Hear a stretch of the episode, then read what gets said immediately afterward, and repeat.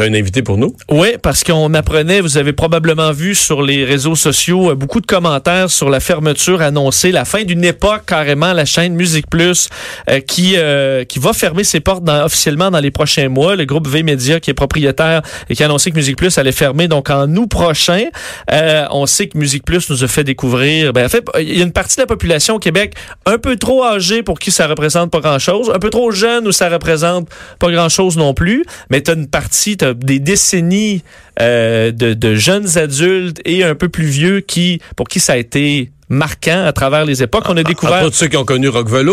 Euh, oui, mais tu vois, toi, t'es un, un, peu, on n'a pas les mêmes euh, références. C'est Denis Talbot avec euh, ah. les aventures euh, du, grand Talbot, Véronique Cloutier et Sonia Benezra, entre autres, qui a été évidemment une, icône de cette chaîne pendant plusieurs années. Et on va la rejoindre, voir comment elle, elle, vit tout ça aujourd'hui. Sonia, Sonia Benezra, bonjour. Bonjour à vous tous. Bonjour. Comment allez-vous? Super bien. Ben, Nostalgique?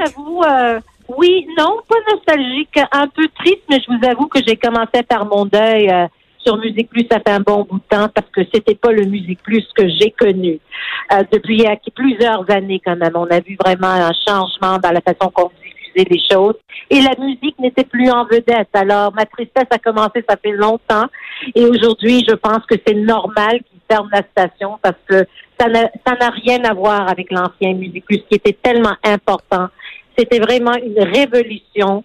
Euh, c'était une place de choix. C'était un passage obligé pour les artistes qui étaient euh, ici, euh, que ce soit un artiste international et évidemment nos artistes de chez nous. Euh, il y avait des Sting, des Paul McCartney, des Tina Turner. Tout le monde faisait des entrevues à Musique Plus. Comme j'ai dit, un passage obligé. Et puis, on était authentique aussi. Alors, je pense qu'on était la toute première télé-réalité parce avant que le terme n'existe. Ben, justement, c'était à l'époque, je pense, sans prétention. Euh, c'était pas la, chaîne évidemment qui avait le plus de budget. On misait sur de jeunes talents. C'est ce qui a permis de découvrir aussi autant de gens. Euh, ben, est-ce que c'était ça qui était la clé, donc euh, des gens qui n'étaient pas nécessairement une grande carrière télé avant de se retrouver à Musique Plus? Ah oui, c'est sûr. Il fallait avoir une passion pour la musique. Il fallait vouloir connaître davantage la musique. Et c'était vraiment euh, le point en commun qu'on avait tous. Et on s'aidait et on s'aimait. Tous les VJs s'assoyaient ensemble au même bureau. Personne n'avait le droit à, à faire semblant qu'ils étaient une star. Chacun avec sa spécialité. On était obligé de faire notre propre recherche. Les ordinateurs n'existaient pas. Google n'existait pas.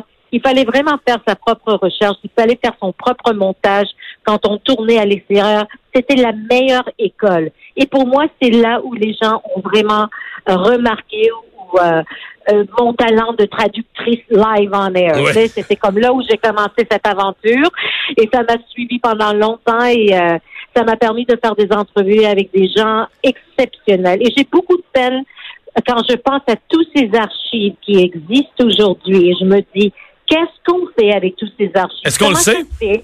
Non, comment ça se fait que personne a, pensé à l'époque de dire quand Musicus existait encore comme hier ou la semaine dernière, de prendre tous ces archives, de faire des émissions spéciales? Il y a des gens qui ont quitté cette planète. Tu sais, David Bowie, Jerry Boulet, toutes les, les performances en studio, toutes sortes de choses.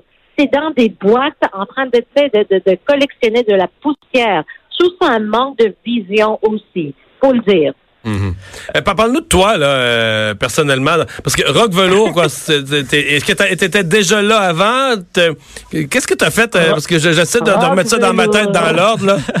Et, Rock Velour a été conçu uniquement et entièrement pour moi. Et c'était très, et c'était très sérieux dans mon, dans mon cœur et dans ma tête. C'est-à-dire que si j'étais en onde durant la journée et les lundis soirs, je faisais à 19h le rock velours, j'apportais un autre kit. Je courais à la salle, je courais à la salle de bain, je me changeais de vêtements, je changeais mes boucles d'oreilles, l'éclairage était différent, je programmais mon rock velours et c'était du sérieux. Et euh, je pense que j'ai quand même pu présenter des clips que les Québécois n'auraient peut-être pas vu parce que moi, j'étais très axée sur le black music, le Motown, etc. Alors, euh, j'avais un petit faible pour ça, puis euh, ça a été quelque chose quand même très spécial dans, la, dans les cœurs des, Québécois. Vos plus beaux souvenirs quand on vous parle de Musique Plus, ce sont, ce sont lesquels? Les rencontres avec des artistes, je suppose? C'est tout, c'est la complicité, l'esprit de famille qui existait. C'était très cool comme place. C'était vraiment cool. Tu rentrais, les, les, gars des compagnies de avec les, les albums, les CD, euh, toutes sortes d'affaires, la liste des artistes qui allaient venir. C'est comme, c'est pas comme si tu rentrais dans un bureau. Il y avait une, atmosphère exceptionnelle. Tout le monde travaillait ensemble. Mais évidemment, quand on savait qu'il y avait des gros noms, là, tu sais, euh, savais que c'était toi qui allais faire une entrevue avec McCartney la première fois, ou à Sting, ou Bowie. C'était quand même euh, très, très marquant dans ma vie et très spécial. Justement, les, ces grandes vedettes-là, les grands bands, viennent pratiquement plus faire d'entrevues maintenant quand ils viennent euh, au, au, Québec. Donc ça, c'est une époque que les plus jeunes ont euh, fait ça, ça, ça ne, peuvent pas le vivre aujourd'hui de voir des grandes vedettes internationales s'arrêter puis discuter. Et c'est non, définitivement. Et c'était vraiment un mouvement pour le public et pour la station. Je pense que c'est une station qui a souvent été imitée. On a un petit peu ri des, des petits budgets, la façon que la caméra bougeait, mais on était vraiment vrai. C'était pas planifié ce qu'on faisait. On nous a dit tout simplement, soyez qui vous êtes, allez-y, puis faites-le.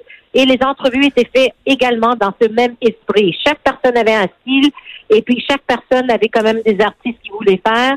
Et c'était magique. C'était parce que les gens venaient aussi. Ils venaient assister, ils se mettaient dehors. Les, fenêtres étaient couvertes. Quand, quand Samantha Fox est venu, la police était sur place. Rock voisine 24 heures à l'émission en ligne.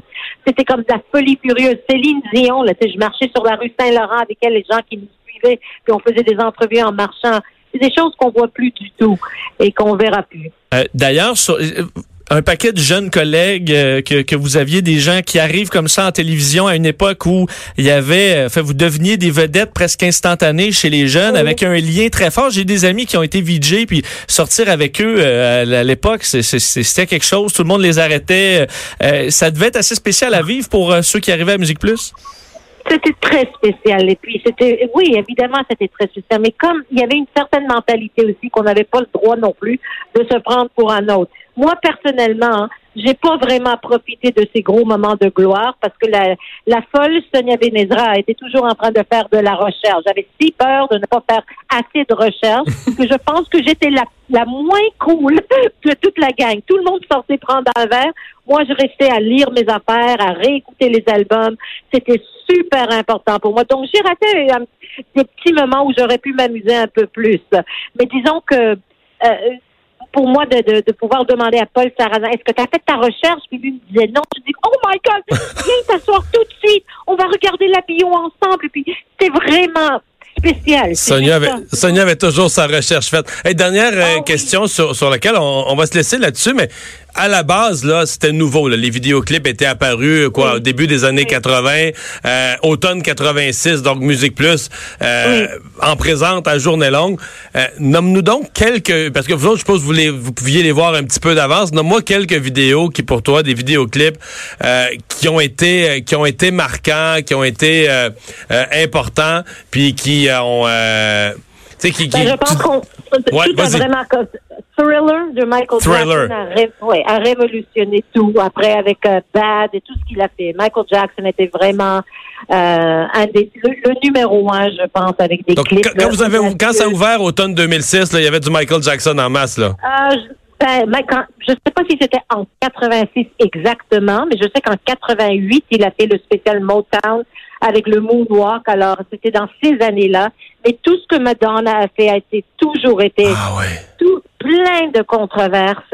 Et puis, euh, c'était quelque chose. Aussitôt qu'on jouait un clip de Madonna, tu peux être sûr que la, la, la réceptionniste avait des appels sans arrêt, ou qu'ils adoraient, ou les parents qui trouvaient ça scandaleux de voir des croix et des, tu sais, euh, elle habillée en décolleté avec un soutien-gorge c'est vraiment quelque chose. Donc, Michael Jackson, Madonna, George Michael, c'était vraiment des œuvres d'art. Souvent, c'est comme, il y a des clips qui ont été extraordinaires. Yves Jacques qui a fait le tout premier vidéoclip au Québec. Alors, Picsou a connu un succès fou ah grâce oui. vidéoclip. Les Pépés, tous ces groupes-là, c'était euh, c'était magique. C'était juste une super belle époque. Et je souhaite qu'on va s'en rappeler. Ben, on se laisse sur Trailer. Merci beaucoup, Sonia, d'avoir été là. Salut. Merci à vous.